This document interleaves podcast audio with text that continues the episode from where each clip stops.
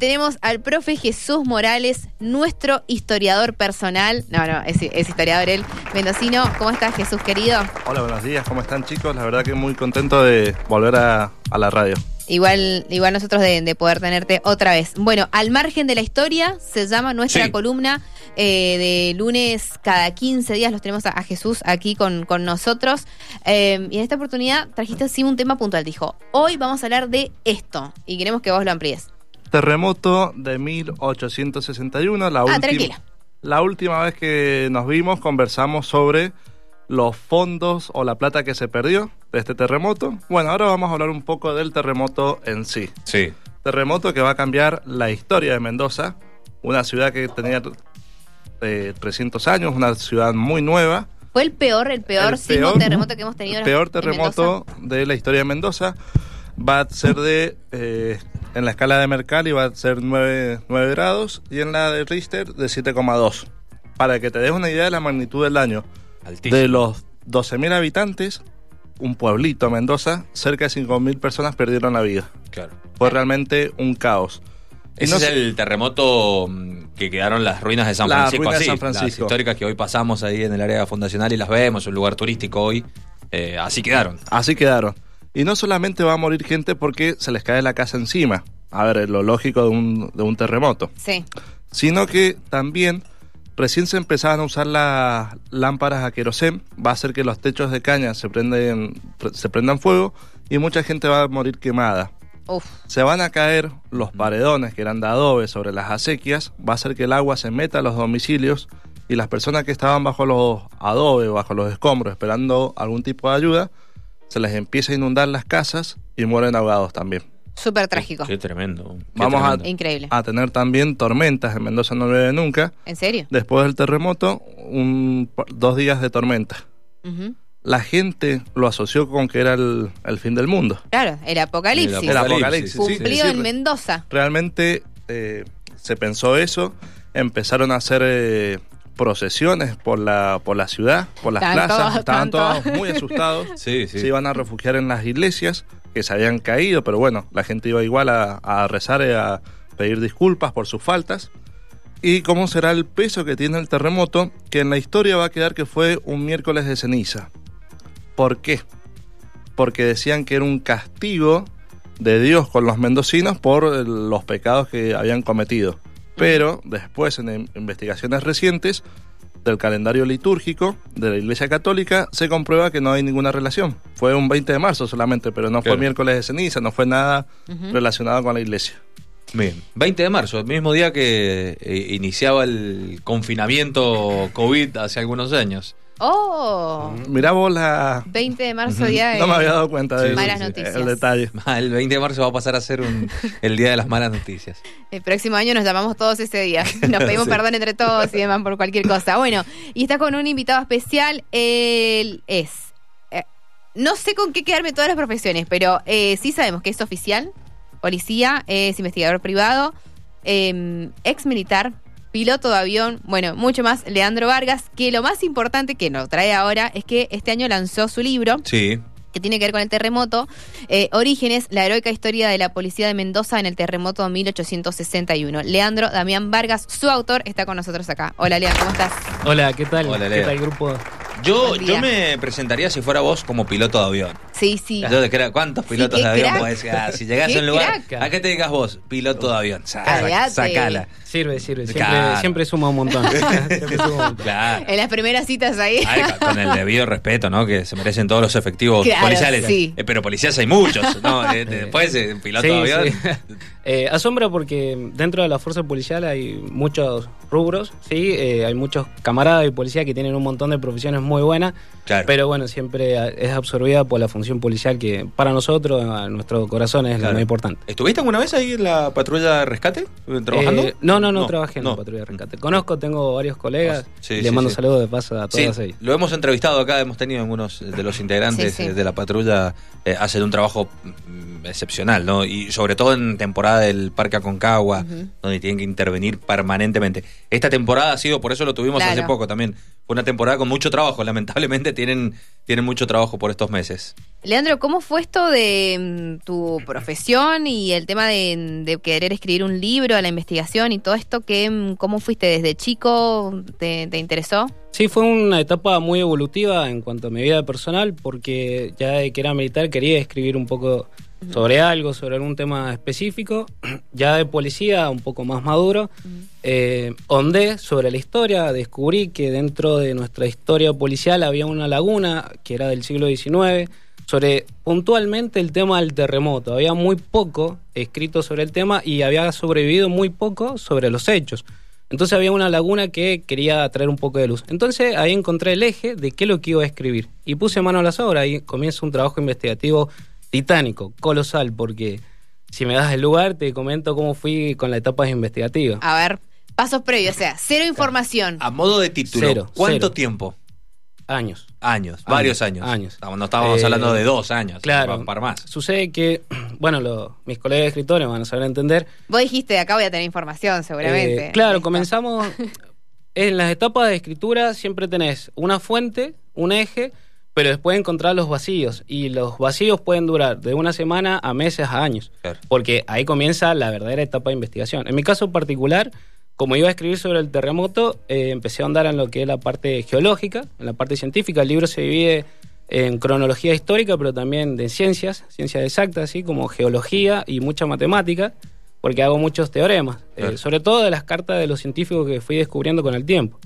El terremoto fue el miércoles, ¿sí? de 1861 a las 20.36 minutos.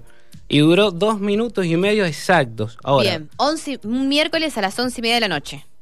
un miércoles a las 20.36 Ah. minutos. 8 Ocho y y media. 36 Ocho y de media, la tarde. perdón, perdón, perdón. Sí, sí, Me sí. colgué, estoy- este- es que no, no, son, son muchas cosas para Sí, preguntar. sí, Sí, no, es increíble. La parte histórica es increíble. Eh, Sí. Bueno, ¿cómo descubrí ese tema? A través de cartas. ¿Por qué? Porque en el terremoto, le comento las etapas para que la gente que me esté oyendo dimensione el cataclismo que fue en esa época.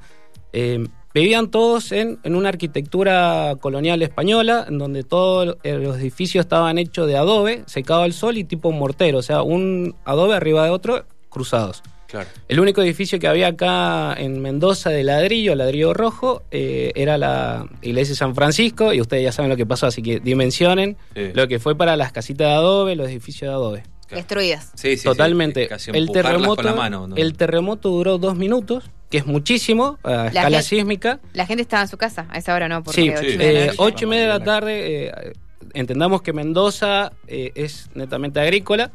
Entonces, ¿qué hace la gente que trabaja en el campo? Va a dormir temprano para levantarse temprano. Entonces, a esa hora o estaban cenando Claro. o estaban durmiendo prácticamente. Sí. Pero, dato de color, a esa hora es la segunda eh, misa del día, a las 8 de la tarde.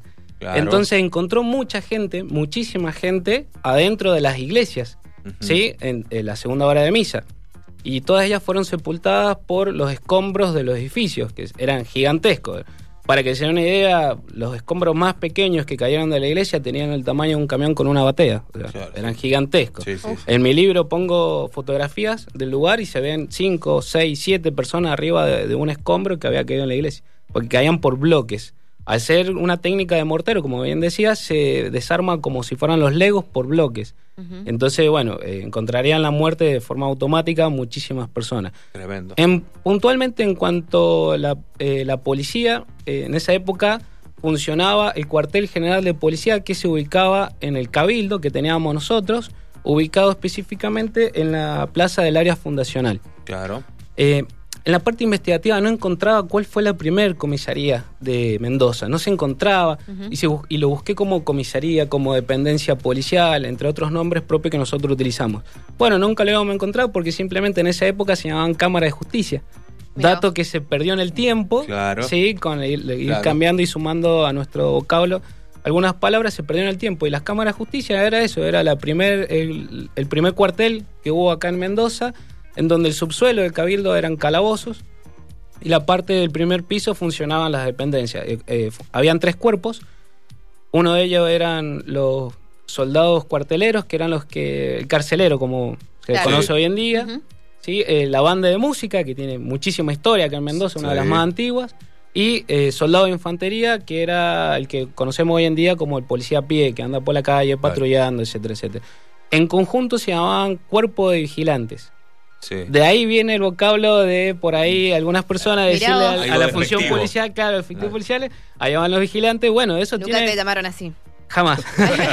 Eso tiene, ese tiene la etimología, el Claro. origen de esa palabra, por lo menos Sí. acá en Argentina, es que justamente nuestro primer cuerpo policial se llamaba cuerpo vigilante. Claro. Y la función de ellos era vigilar que se mantuviera el orden dentro de la provincia. En ese sentido, Leandro, ¿tenés eh, data de cuántos efectivos en total eh, formaban todo ese cuerpo?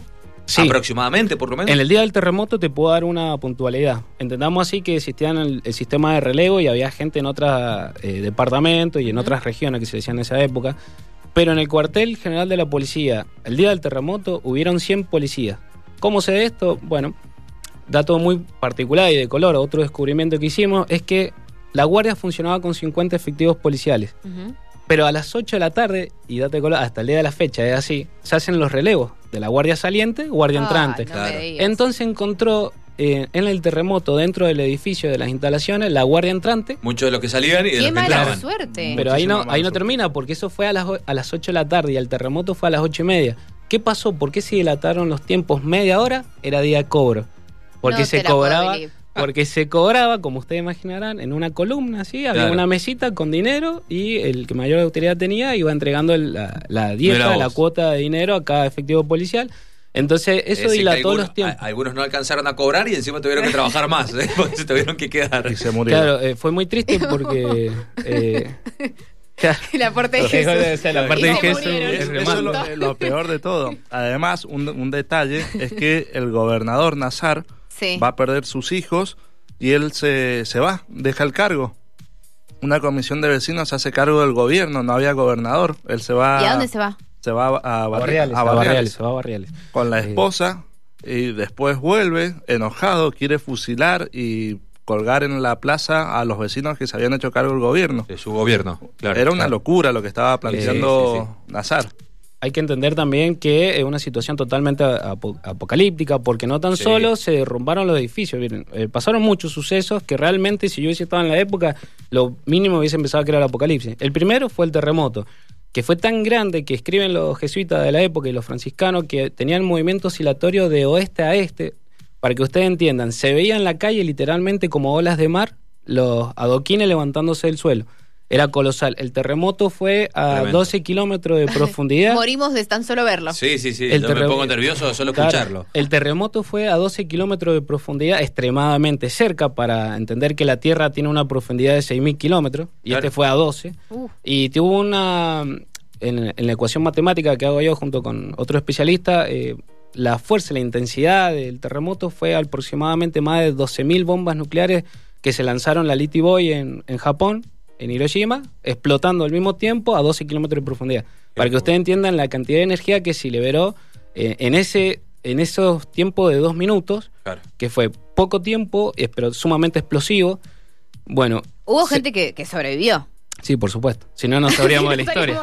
No No lo Mendoza. estaríamos hablando. Ahí, de ahí viene la frase, los vencedores escriben la historia. Claro, claro. Bueno, eh, entonces esa es la primera etapa. Terremoto, se colapsa la ciudad totalmente, se caen todos los edificios, no queda nada en pie, nada, absolutamente nada. Después lo que viene es un incendio que dura tres días, a causa, como bien decía acá Jesús, de un incendio voraz que se desata a través de las lámparas. Recordemos que estaban cocinando la cena, entonces los hornitos a leña, se, eh, se prendió fuego todo, prácticamente todo. Los materiales de la época, eh, en, en Mendoza había muy poca madera, había que traer madera de afuera, entonces casi todo era de paja y de cañizo, entonces era sumamente fácil de prender fuego. Se desató viento también, entonces eso ayudó a propagarse el fuego.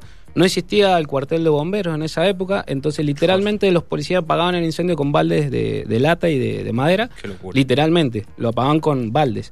Después de eso eh, se inunda la ciudad porque se tapan los cursos de agua, que uno era el Sanjón, que hoy en día conocemos como el cacique Guaymallén.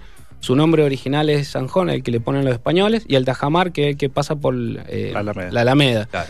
Se colapsan esos cursos de agua y se inunda la ciudad. La ciudad queda en una depresión, quiero decir que la ciudad se hundió literalmente, queda en, en profundidad y eso fue un tipo de efecto olla, se vino todo el agua adentro y las personas que habían sobrevivido al terremoto, al incendio, murieron ahogadas. A causa de todo esto, eh, por eso le digo, esto es apocalíptico. Se desata unas... Fuego, em- agua, agua, tierra. y claro, todo. y el y Sí. otra que en el libro yo menciono como éter, como el quinto elemento, las plagas y pandemias que se desata, como el cólera, por ¿En la sí, por la manipulación de, de cadáveres que había en la calle. Porque hubo un Claro. dato, dato de color, esto también está muy bueno, porque en el libro menciona todo esto. Ay, pero Eh, necesitamos todo un programa para esto. Sí, que, sí, que sí, iba, sí. que iba surgiendo, la gente era netamente católica en la época, netamente católica. Y como ellos pensaban que eh, estaban en el apocalipsis, dejaron a muchos de sus familiares en la calle, eh, porque pensaban que iban a resucitar al tercer día. Imagínense en ustedes, no hay que ser científico para entender esto, Sí, sí, que tres días una persona en un estado de composición, al aire libre, con el incendio, todo ese tema, propagó alimañas y plagas por todos lados. Ahora, de contagio. ¿Qué, qué papel puntual tuvo la policía en todo esto? Todas. Porque no había absolutamente ninguna autoridad, como bien mencionaba acá Jesús, se fue el gobernador, eh, el jefe de policía tuvo muy poca participación, es sobrepasado por la situación Sí. y nace en la historia un sujeto muy importante que nosotros dejamos pasar. ¿Quién es? Eh, Teniente Coronel Olascuaga.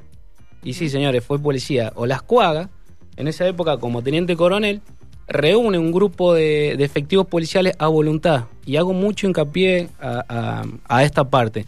No había nadie por arriba de la policía en ese momento. Y ellos a voluntad se agruparon, se rearmaron Claro. para poder socorrer a las personas. A voluntad, no hubo nadie que fuera a golpear a la puerta de su casa. Y entendamos esto, ellos estaban heridos, perdieron a sus hijos, a sus madres, a sus padres, a sus hermanos, a sus propios compañeros, inclusive ellos tenían lastimaduras, fracturas, y se presentaron eh, con todo el espíritu del mundo a ayudar a la gente. Claro. En el libro pongo, nunca la provincia de Mendoza necesitó tanto su institu- institución policial y la policía pudo estar presente a voluntad. Claro. Leandro, Wow. ¿qué información hay de, de la información? ¿Cómo se manejaba la información? ¿Cuáles eran las Bien, vías? eh, eh? muy buena pregunta, eh, precisa. Eso lo llevan los registros los jesuitas. En esa época Claro. los escribanos eran ellos, los monjes. Claro. Yo sé que el terremoto duró dos minutos porque literalmente había un monje debajo de un árbol escribiendo y contando el Dejando tiempo. las crónicas, los detalles de todo. ¿Y qué pasó? Después hubo un éxodo de los jesuitas. Se fueron de Mendoza porque fueron perseguidos. Y todos los, los papiros, para que entiendan, o los libros Sí, que se escribieron, sí. o se quemaron, o se inundaron, o se sepultaron, o se los robaron, Claro. o se los llevaron los jesuitas para poder preservarlos en otro lado del mundo. Entonces, literalmente quedó un agujero negro en la provincia de Mendoza en cuanto a la historia del siglo XIX. Y aclaro acá, sumando lo que hizo eh, Jesús, eh, el terremoto en Mendoza fue el de mayor intensidad a nivel mundial del siglo XIX. Claro, claro. Fue tan grande que casi todo el, el mundo se solidarizó con Mendoza y mandó fondos a través de Balcarce y Mitre, bueno, que eso seguramente ya lo saben. Sa- saliendo un segundito de la provincia, Sí. ¿Hay información de, de cómo afectó las zonas eh, cercanas? San Juan, quizás Sí, algunas sí, eh, hay un provincias? registro, hay registro importante. El terremoto se llegó a sentir hasta el sur de Brasil. Para que den una idea la, la intensidad que tuvo, obviamente no con la fuerza que tuvo acá, pero se sintió hasta llegar a Brasil. Eh, San Juan también quedó gravemente afectada, no hay muchos registros escritos sobre el hecho, porque después en el 44 ellos tienen otro. Claro. Claro. Eh, casualidad Encima, que... Y eh, encima. Inclusive están muy... 20 de marzo. Eh. No, no. Pero 15 muy de enero. atados a la, la historia de los terremotos en Cuyo, eh, sobre todo porque cuando fue el terremoto en San Juan, inauguran el Hospital Central. Y los primeros pacientes que nosotros tenemos acá en Mendoza, del ¿Son de Hospital Central, son de San Juan. No te lo puedo Entonces hay mucha historia de hermandad. Bueno, volviendo al tema del terremoto de Mendoza, la sexta etapa del terremoto de Mendoza, la peor para mí de todas, eh, las hordas de cleptómanos y saqueadores que vienen, porque Oh. recordemos, Mendoza era la cuna de Cuyo en cuanto el pase transatlántico, nosotros teníamos Océano Pacífico y Océano Atlántico a través de Chile. Claro. Entonces había mucho oro. Recordemos que éramos colonias eh, estábamos saliendo del tema de las colonias españolas, entonces había mucho oro en las iglesias y Mendoza era la provincia con mayor iglesia que había en el país.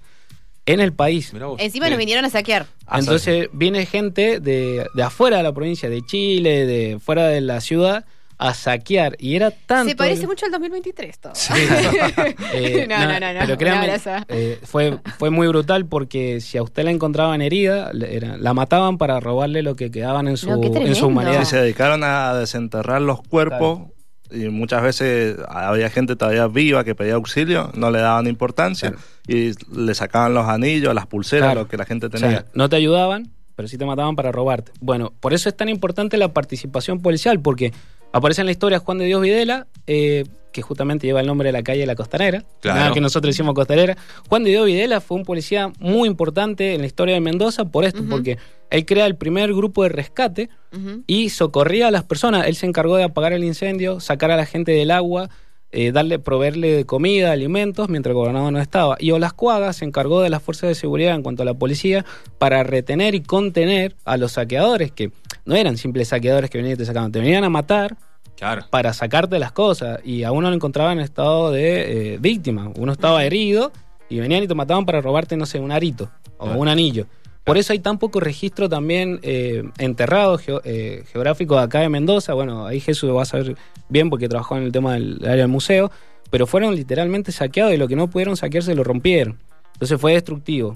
Y ahí nace la historia de Las Cuadras, de la calle Las Cuadras que nosotros tenemos acá en la Sí, acera, sí. y Juan de Dios Videla de la Costanera. Son personajes sumamente importantes. Después, eh, Juan de Dios Videla fue el eh, gobernador de la provincia de San Juan y fue el post-gobernador del terremoto.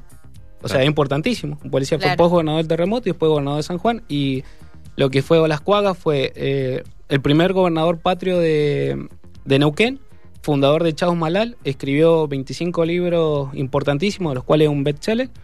Y, ma- y todo ello nació de acá, cuna mendocina, y Claro. viene la importancia que tuvo. Bueno, Hay algo que a mí me daba mucho la atención eh, antes de, de- de despedirlos, que es, nos decías que esto alguien supo que iba a suceder. Sí, sí. eh, no este, te la puedo creer. este dato es de, De muy, color. muy bueno porque siempre en, en las entrevistas que me hacen salta y es realmente importantísimo. Inclusive mi segundo libro se basa mucho en los teoremas que hace él. Eh, aparece en la historia un señor que se llama Auguste Brabat, viene, era un caballero francés, era geólogo, científico, tenía todas la- las profesiones, especialidades de la época, viene de, de Francia para hacer estudios mineros en la provincia de Mendoza, en lo que es Cuyo, inclusive él crea la parte geográfica del delta del Paraná y encuentra los primeros fósiles y él escribe sobre ese tema. ¿Mm? Entonces Mitre le encomienda la misión de hacer el estudio minero de Mendoza para sacar todo lo que eran materiales preciosos. Eh, él se da cuenta a través de un sistema matemático eh, de que había haber un sismo o un cataclismo muy importante acá en la ciudad de Mendoza. Intenta por todos los medios avisarle a las autoridades, al gobernador y a otras entidades. Nadie le presta atención, lo tratan de loco, como cualquiera de Como- nosotros una película. deberíamos- Es que imagínense Sí, usted estar en una posición de autoridad y viene una persona y dice mañana a tal hora o dentro de tres días a tal hora va a haber un terremoto en donde vamos va a morir casi toda la provincia. Na- casi nadie le prestaría atención. Claro. Sí. Lo que hoy en día Si te tendríamos que de hacerlo. algo, igual nos, Claro. nos decís. Lo que hoy en día En tendríamos que hacerlo. Bueno, eh, como paradoja muy loca, eh, sucedió, eh, descubro las cartas de él, eh, encuentro las cartas y, y fue tal cual. Dijo, un miércoles 20 de marzo, aproximadamente entre las 19 y 21 horas, va a haber un terremoto. Él dice puntualmente terremoto y, y va a fallecer mucha gente. Bueno, eh, a Gus Brabat lo encuentran el mismo 20 de marzo a las 22.30 enterrado en el Hotel Taser, ¿sí? que la, eh, funcionaba la, hoy en día funciona la estación de servicio, la IPF, enfrente del área fundacional, ¿lo ubican? Claro, Sí. Ahí sí, estaba sí. el Hotel Taser, bueno, lo encuentran en su Muere cuarto, acá. lo encuentran en su cuarto con una taza, eh, todavía en la mano, sentado en una silla de paja, y en la carta, eh, al final de la carta dice, se los dije. Claro.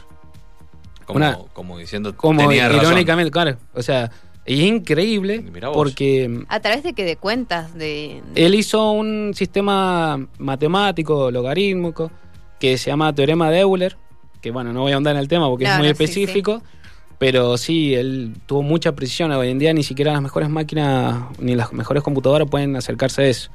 No sé qué puntualmente quién le habrá dado esa información, cómo él descubrió ese, teor- eh, ese sistema, pero era extremadamente preciso. Y gracias a él aparece en la historia una persona muy conocida de Mendoza que es Julio Bayofet. Íntimo amigo de Brabat, estudiaron juntos en la misma Facultad de Ciencias Exactas de eh, Francia. Y Brabat, eh, perdón, Bayofet viene de Francia, vende todas sus propiedades a Mendoza para buscar el cuerpo de su mejor amigo, que era Brabat. Al no conseguirlo, porque claramente el cuerpo estaba totalmente destruido, eh, se queda, se acompleja de la ciudad y se queda, y junto a la autoridad de la época rearman a Mendoza, crea el eh, San Rafael, el Parque Central y bueno, y toda la historia contemporánea que ya todos conocemos. Así que esos serían los datos Mirá y color bien. de este libro, obviamente mucho más profundo, pero esto es lo que he podido compartirles con ustedes. Me encantó. Podríamos seguir hablando. Es, Sí, es muy interesante. Están llegando algunos Sí. mensajes, eh, sobre todo, y te lo voy a resumir porque hay varios que han preguntado lo mismo. Eh, que re- eh, repitas el nombre del libro y sobre todo eh, dónde se puede conseguir. Bueno, el libro lo pueden conseguir eh, a través de mi WhatsApp, ¿sí? Que es, ¿lo puedo decir? Sí. 261-277-8330. Lo Para. repito. Ajá, va- vamos, vamos más lento. Sí, lo repito. Estamos. 261-277-8330. La editorial con la que trabajé se llama Abdullah Libros. Sí, eh, lo pueden encontrar a través de las redes sociales como Abdullah Libros. Y si no, de forma gratuita, pueden ir a la Biblioteca General San Martín. Yo doné un libro ahí, eh, hecho que me, me nombraran a mí como autor mendocino, que es como una jerarquía superior al escritor e investigador independiente. Ya te, uno ya tiene otro tipo de Claro. autoridad, otro poder dentro de- del rubro. Entonces lo pueden conseguir en la Biblioteca General San Martín de forma gratuita. También lo pueden encontrar en el Museo del Área Fundacional de forma gratuita eh, y en otras entidades públicas también lo pueden encontrar en la Facultad de Filosofía y Letras también. En las redes sociales, si te buscan a vos también, ¿o no? No tengo redes sociales. Ah, no. Pero- Puntualmente no tengo Pero redes sociales. Si me buscan en Memoria de los Mendocinos, Sí. la, la-. Pero difusión sí. del libro. Memoria de, los mendocinos. De cualquier forma, el por ahí el que no tenga dinero eh, o no, o no pueda transmitir una función económica, yo con gusto se lo transfiero al libro a través de PDF, de formato digital, de forma gratuita. La idea de esto es que se transmita, porque yo la remuneración económica ya la tuve, vendí más de 200 ejemplares en menos de un mes, tuvo muchísimo impacto, sobre todo a nivel nacional, mucha gente de afuera interesada, gente de España también me está hablando hoy en día por la cantidad de, de datos de colores que he sacado y el trabajo investigativo se me, se me Claro. premió por el trabajo investigativo, porque yo saqué información de, de cero, o sea, literalmente De la me, nada. literalmente De los me- escombros. Literalmente me tuve que meter en el cementerio y buscar placas a- en los museos, a traducir cartas, muchas estaban en latín, recordemos que los jesuitas escribían en latín. Claro. Claro. Entonces tuve que aprender y, y rodearme, codearme con gente que trabaja el tema y de franceses que en Bolón Sumer me ayudaban. Bolón Sumer, todo se conecta. Claro, Sí, sí, claro. sí. Me ayudaban a traducir las cartas de los familiares que habían acá y mandaban pidiendo auxilio a, a lo que era Francia. Qué bien. Qué interesante, dice un oyente, te mandan emojis de aplausos, saludos a Jesús, capo, te dice otro oyente, bueno, están contentos. Eh, muy interesante la, No, me sección de hoy. encantó. Me- eh, podríamos hacer una segunda parte después cuando Sí, quieran. sí, sí, cuando Cuando quieras. me gustan. Bueno, y despacio aprovecho el, el espacio, primero para avisarle a la gente, a, a mi pueblo mendocino, que le tengo tanto cariño, que van a seguir dos libros más. El segundo se llama Mendoza, Laboratorio de Dios. Habla de un libro muy, muy amplio.